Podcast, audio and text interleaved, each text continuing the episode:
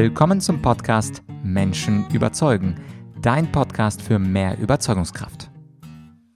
In der letzten Folge ging es um weiße Rhetorik und um die sieben Stufen des Zuhörens.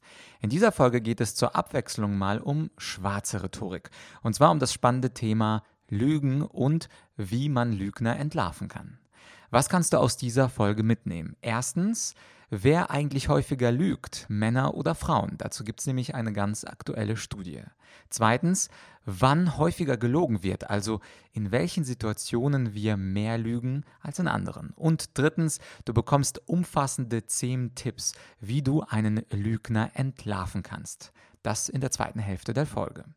Der Anlass für diese Folge ist ein aktueller und zwar hat mich das Sat1 Frühstücksfernsehen angerufen und möchte, dass ich diese aktuelle Studie zum Thema Lügen einordne.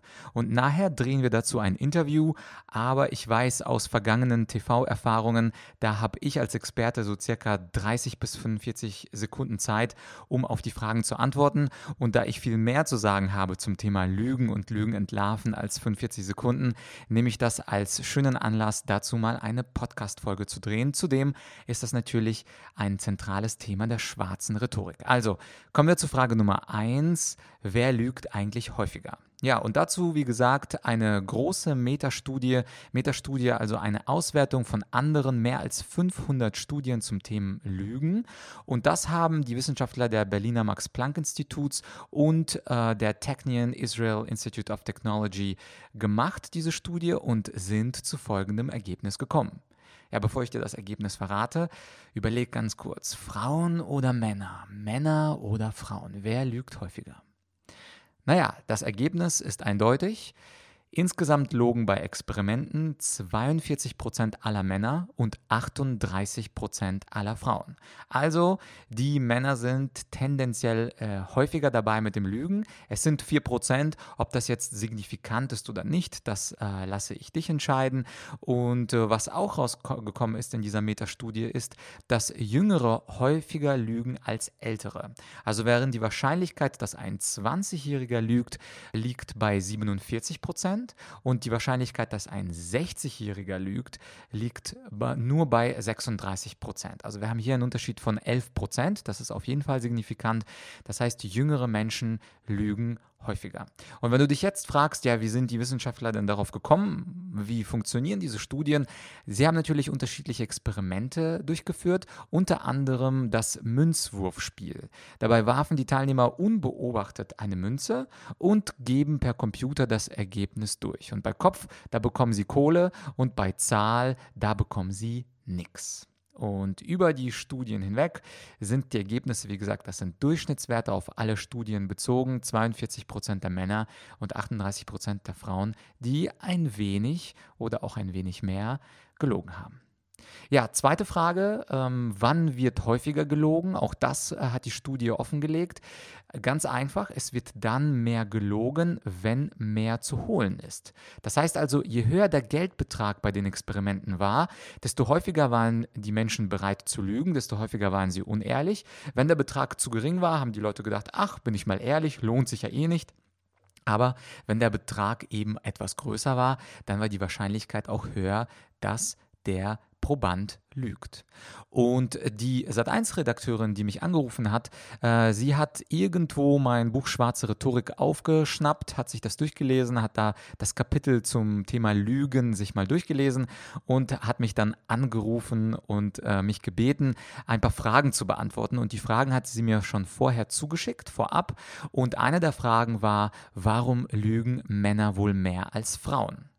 Ja, und wie bei jeder, wie bei jeder Frage über das menschliche Verhalten gibt es immer zwei parallel verlaufende Ursachenstränge. Wenn man das Verhalten von Menschen erklären möchte, dann muss man das immer tun über die Biologie und die Kultur. Denn die Biologie, das ist natürlich das Fleisch und Blut, die Gene, aus denen wir bestehen. Natürlich bestimmt die Biologie mit, was wir tun, aber es ist auch die Kultur, das heißt, wie wir erzogen werden, wie wir, welche Werte wir von unseren Eltern, von unseren Lehrern und von unserer Umwelt mitbekommen. Und wenn wir jetzt uns die Frage nochmal anschauen, warum lügen mehr Männer mehr als Frauen, dann fange ich mal mit der Kultur an. Kulturell ist die Erklärung relativ einfach. Es liegt daran, dass die Männer eine höhere Risikobereitschaft haben als Frauen. Und das liegt wiederum an der Erziehung. Denn wir erziehen kleine Jungs dazu, mutig zu sein, in den Kampf zu ziehen, Dinge auszuprobieren. Und kleine Mädchen, die sollen eher brav sein, die sollen lieb sein. Und da ist es für mich absolut kein Wunder, dass Jungs, wenn sie erwachsen werden, mehr riskieren und sich eher zutrauen, mit einer Lüge davonzukommen. Denn Lügen ist immer ein bisschen Risiko. Also es gibt ja immer die Wahrscheinlichkeit, dass man ertappt wird. Das heißt, man muss quasi riskieren und könnte auffliegen, könnte aber auch nicht auffliegen. Durch eine Lüge bekomme ich eine, einen Vorteil, der mir sonst nicht zustehen würde. Also eher was für riskante Leute. Und natürlich werden jetzt einige Zuhörer einwenden, nein, aber es werden doch, es gibt doch gar keine Unterschiede zwischen Männern und Frauen und ich erziehe mein Kind genderneutral und ich lasse meinen Sohn mit Puppen spielen, nein, und ich lasse meine Tochter mit Autos spielen. Das kann alles sein, das ist schön und gut, aber gesellschaftlich betrachtet erziehen die meisten Eltern ihre Kinder immer noch in klassischen Genderrollen. Und auch wenn das jetzt heute im Jahr 2019 langsam sich auflöst, haben wir es dennoch mit Menschen zu tun, heutzutage, die 30, 40, 50 Jahre alt sind. Und man kann auf jeden Fall sicher sagen, dass vor 30, 40 Jahren die Menschen auf jeden Fall nicht genderneutral gedacht haben. Insofern sind die Leute, mit denen wir heute zu tun haben, traditionell erzogen und die höhere Risikobereitschaft äh, äh, gibt es tendenziell bei Männern. Natürlich gibt es Ausnahmen, es gibt selbstverständlich auch risikoscheue Männer und riskante Frauen, zu denen gleich noch äh, ein, ein Wörtchen mehr. Aber das ist auf jeden Fall der kulturelle Unterschied, der äh, zu diesem Unterschied, äh, zu dieser höheren Risikobereitschaft führt. Die biologische Erklärung ist auch ganz interessant, warum lügen ähm, Männer mehr als Frauen. Die biologische Erklärung ist, dass Männer mehr Testosteron haben und das Testosteron, das verleitet Menschen ganz generell mehr Risiko auf sich zu nehmen nehmen. Und naturgemäß, ob man will oder nicht, haben Männer mehr von diesem Testosteron in ihrem Körper. Und deswegen sind sie risikofreudiger und deswegen lügen sie mehr, weil sie sich zutrauen, auch mal mit einer Lüge davonzukommen. Und äh, Stichwort Geld. Also das Interessante ist, Testosteron macht alle Geschlechter risikofreudig. Es gibt zum Beispiel eine sehr schöne Studie von der Universität Chicago und da hat man herausgefunden, dass höhere Testosteronwerte die Frauen zu besonders riskantem, äh, riskantem Verhalten im Umgang mit Geld äh, bewegen. Das bedeutet also, wenn Frauen mehr Testosteron im Speichel haben, dann werden sie risikofreudiger ihre finanziellen Entscheidungen treffen. Und das ist ganz interessant. Also das heißt auch in der Gruppe der Frauen, also unter der Gruppe der Frauen, gibt es unterschiedlich viel, äh, viel Testosteron. Also nicht jede Frau hat gleich viel Testosteron. Natürlich hat auch nicht jeder Mann gleich viel Testosteron. Aber je höher der Wert der Probandin war, desto gewagtere Entscheidungen hat die Frau dann anschließend getroffen. Also können wir sagen, ähm, Natürlich verleitet das Testosteron bei Männern, weil sie mehr davon haben, tendenziell mehr dazu zu lügen. Aber auch Frauen, also Achtung vor Frauen mit hohem Testosteronwert, die sind risikofreudiger und bei denen ist die Wahrscheinlichkeit auch größer, dass sie lügen könnten. Und dann möchte mir die Sat1-Redakteurin gleich auch die Frage stellen, warum denn jüngere Männer äh, häufiger lügen als ältere. Und da ist die Antwort, glaube ich, ganz plausibel, wenn man sich mit dem Thema Lügen beschäftigt. Dann stellt man fest, Lügen ist Risiko, das hatte ich ja schon gesagt. Und wenn man als junger Mann lügt, dann hat man nicht so viel zu verlieren. Denn man hat sich ja noch gar nicht so einen Ruf aufgebaut, konnte man ja auch gar nicht. Äh, man hat ja keine Zeit als 16-Jähriger, 18-Jähriger, sich da einen großen Ruf aufzubauen. Und wenn man jetzt lügt und ertappt wird, also das riskiert und dann aber, haha, der Sven hat gelogen, dann, dann gibt es nicht so viel zu verlieren, weil, naja, mich kennt keiner, ich bin ein junger Typ, kann ja nichts passieren. Wenn wir uns dagegen vorstellen, dass zum Beispiel ein Professor lügt, also ein Mensch mit viel Reputation, mit viel Ruf, der hat natürlich schon ganz viel zu verlieren. Also über einen Professor steht auch schnell häufig mal in, in der Presse, dass er gelogen hat oder unter seinen Studenten kommt es raus, seine Kollegen, seine anderen Professoren äh, erfahren das und der hat natürlich sehr, sehr viel zu verlieren. Diesen Ruf hat er über Jahre aufgebaut und insofern äh, ist das für ihn viel riskanter, diesen Ruf zu verlieren. Das bedeutet also, Ältere Menschen haben mehr zu verlieren, haben daher einen geringeren Anreiz, etwas zu riskieren und deswegen sehen wir auch, dass äh, jüngere Menschen häufiger lügen als ältere. Ja, hätten wir das auch geklärt und kommen wir jetzt zur dritten Frage, vielleicht zu der spannendsten Frage in der heutigen Folge. Wie kann man denn erkennen, ob jemand lügt? Und da habe ich aus meinem Buch Schwarze Rhetorik zehn Tipps für dich, beziehungsweise zehn Indizien, die darauf hinweisen, dass ein Mensch lügen könnte. Und ich betone dieses Wort Indizien, denn es sind bestimmte Dinge, die es wahrscheinlicher machen, dass ein Mensch gelogen hat. Aber wenn du jetzt eins, zum Beispiel das erste wird der Punkt Zögern sein, zögernde Antworten. Wenn jemand jetzt zögert, ist das auf jeden Fall kein hundertprozentiger Beleg, dass jemand lügt, sondern diese zehn Punkte zusammengenommen, also je mehr von diesen Indizien zutreffen, die machen das extrem wahrscheinlich. Und wenn alle zehn zutreffen, würde ich sagen, das sind 90, 95 Prozent, dass da etwas im Busch ist. Auf jeden Fall muss man diese Indizien, so wie ein Kriminalbeamter, sammeln und irgendwann erhärtet sich der Verdacht und dann muss man von einer hohen Lügnerwahrscheinlichkeit ausgehen. Also, was sind diese zehn Indizien?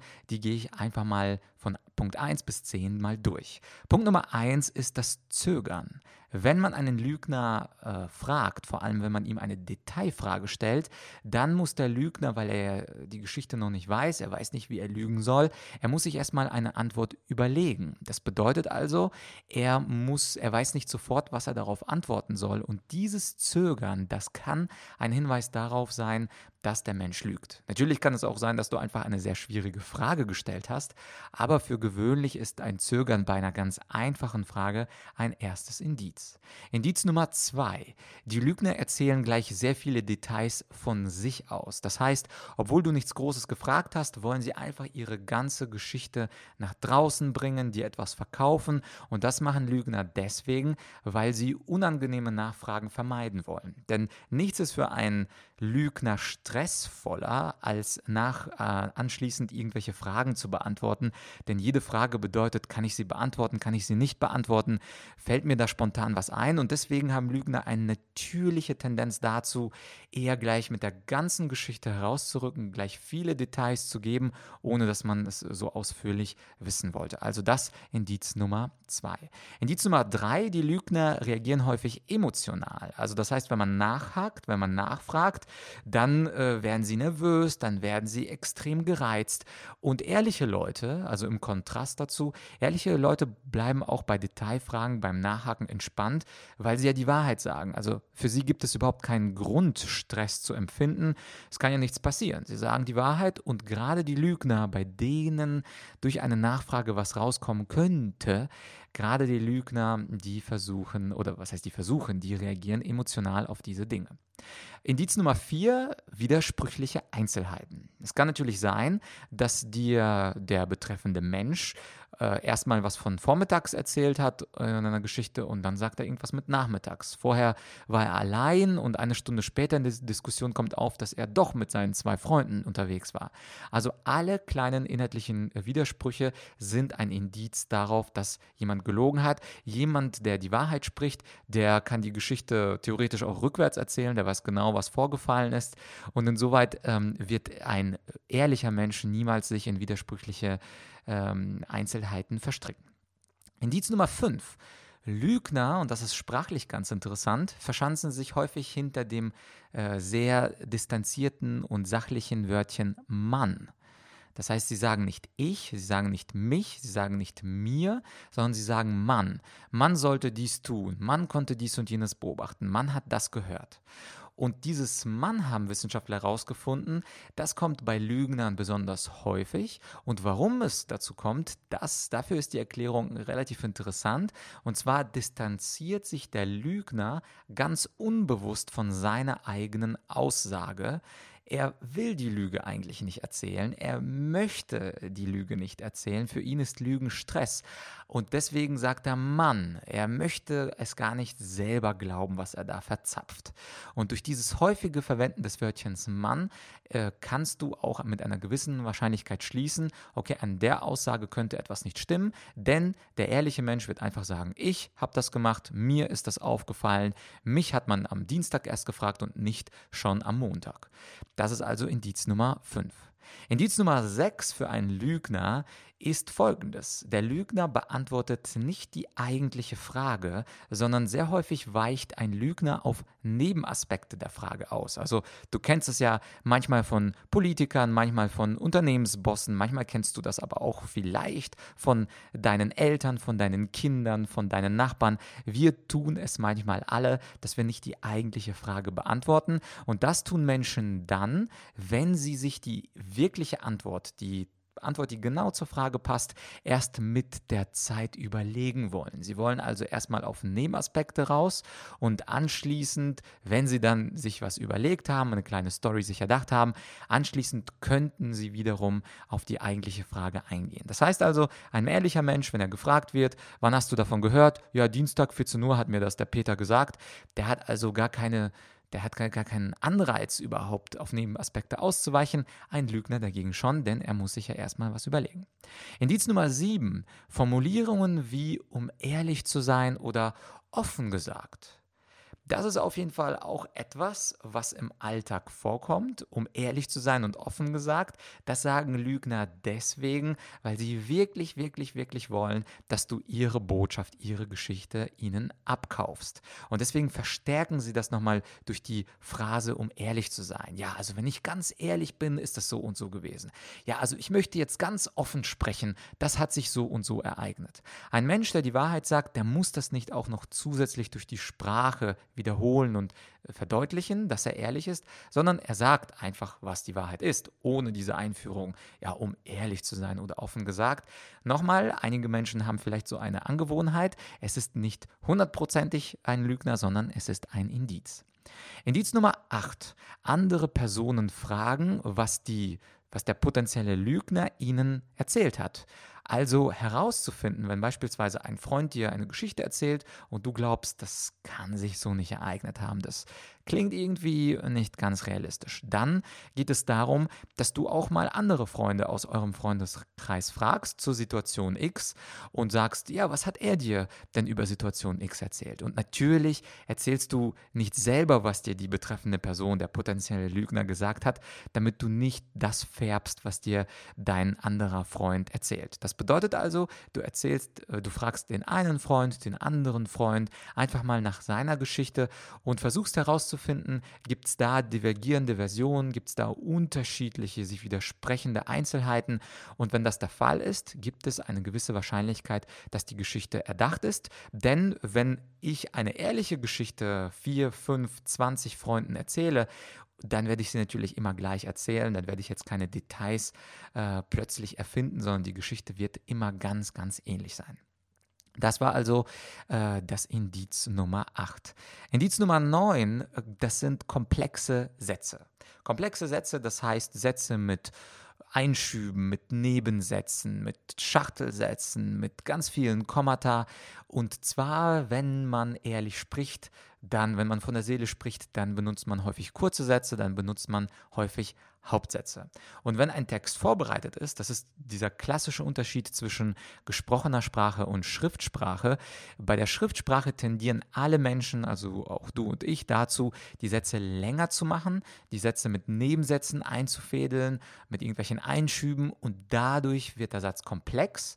Und der Lügner, wenn er komplexe Sätze nutzt, dann ist es ein Indiz darauf, dass er sie vorher schriftlich sich erdacht hat, vorbereitet hat und der gute Lügner wird seine Geschichte auch ein paar Mal laut einüben. Und wenn du merkst, jemand erzählt komplexe Sätze, natürlich kann es auch ein, äh, ein Indiz dafür sein, dass jemand komplexe Gedanken hat, dass jemand äh, in Bedingungen denkt und Möglichkeiten, also zum Beispiel ein Philosoph, der wird wahrscheinlich auch komplexe Sätze benutzen. Aber wenn du deinen Bekannten, deinen Kollegen plötzlich in so ganz komischen langen Sätzen sprechen hörst, dann ist das Indiz Nummer 9, dass da etwas nicht stimmt. Und schließlich das äh, zehnte Indiz, der zehnte Tipp, wie du einen Lügner erkennen kannst. Das hat etwas zu tun mit Körpersprache und Stimme. Dazu habe ich bisher noch gar nichts gesagt in den ersten neun Tipps. Aber natürlich ist das genaue Beobachten der Körpersprache und Stimme ein Schlüssel dazu, um herauszufinden, ob jemand die Wahrheit sagt. Und zwar weiß man von Kriminologen, dass sie sich äh, auf eine sogenannte Baseline einlassen, dass sie erstmal die Baseline herausfinden. Und das bedeutet, wie ist die Körpersprache und Stimme meines Probanden unter ganz normalen Umständen. Und das ist genauso beim Lügendetektor. Also beim Lügendetektor, da fragt man die betreffende Person nicht gleich, warst du der Mörder oder bist du mir fremdgegangen oder was denkst du über mich, sag mir die Wahrheit, sondern jeder, äh, der schon mal einen Lügendetektor-Test gemacht oder gesehen hat, der weiß, dass erstmal ganz harmlose Fragen kommen. Also wie heißen sie? Wie alt sind Sie? Wo wohnen Sie? Was sind Sie von Beruf? Und diese einfachen Fragen sind, werden nicht einfach so gestellt, zum Spaß, um reinzukommen, sondern sie sind dazu da, um diese Baseline, also um die quasi um die Basislinie zu bestimmen, wie normalerweise die Körpersprache und Stimme eines Menschen ist. Und dann plötzlich und unerwartet kommt dann eine ganz gefährliche Frage. Bist du mir mit der Christina fremdgegangen? Oder hast du diesen Menschen irgendwann mal gesehen? Und dann gibt es häufig den Ausschlag, weil plötzlich Menschen nervös werden. Bei den Standardfragen, wo wohnen sie, braucht braucht man ja nicht nervös werden, aber bei diesen gefährlichen Fragen, da wird der Lügner nervös, sein äh, Puls erhöht sich und das äh, merkt natürlich ein Lügendetektor. Und so ähnlich wie ein Lügendetektor kannst du natürlich auch aufpassen, wenn sich die Körpersprache verändert. Also wenn plötzlich der Mensch vorher Blickkontakt zu dir hatte und jetzt immer so ein bisschen nach links oben schaut. Oder wenn der Mensch jetzt plötzlich seine Oberschenkel reibt. Oder wenn der Mensch plötzlich sich quer, also ein bisschen im Winkel, 20 Grad Winkel, hinsetzt oder plötzlich weg von dir geht oder plötzlich aufhört zu gestikulieren oder lauter wird oder leiser wird oder plötzlich mehr Ms kommen. All das, also alle Veränderungen vom Normalzustand, von seiner ganz normalen Körpersprache und seiner ganz normalen Stimme, können ein wichtiges Indiz dafür sein, um herauszufinden, ob jemand lügt oder nicht. Ja, und jetzt bist du eigentlich perfekt vorbereitet als der Profi-Profiler äh, mit den, diesen zehn Tipps und zehn Indizien, wie du einem Lügner auf die Schliche kommst. Ja, und äh, meine Arbeit ist getan für heute mit dem Podcast. Äh, jetzt geht es los zu dem Coaching-Raum und mit dem Dreh mit Sat 1. Da habe ich, wie gesagt, sicherlich nur so 30, 40 Sekunden pro Frage. Und ich wollte auf jeden Fall ähm, das auch mal ausführlicher beantworten zum Thema Lügen und Lügen entlarven. Ja, äh, die nächste Folge ist übrigens eine Interviewfolge, also sei gespannt, wer vorbeikommt. Äh, ich möchte es in dieser Folge noch nicht verraten, aber es ist ein Gast, der auf jeden Fall ein Rhetorikprofi ist. Also ob Speaker, Jurist, Philosoph, Trainerkollege, äh, es wird auf jeden Fall jemand sein, der sehr, sehr gut reden kann und von dem wir auch ein paar Überzeugungstechniken lernen ähm, werden. Äh, Stichwort Überzeugungstechniken. Äh, wie ich immer sage, überzeugen ist kein Zufall.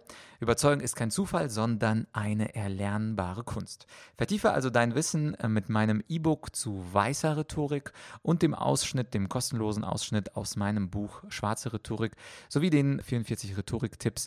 Alles das habe ich dir in den Show Notes verlinkt.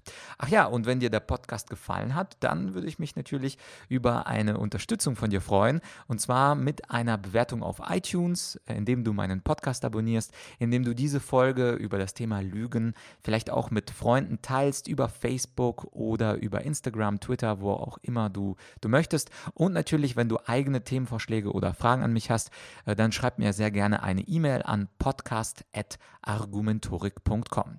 Das war es also für diese Folge. Wir hören uns in der nächsten Folge. Dein Blatt.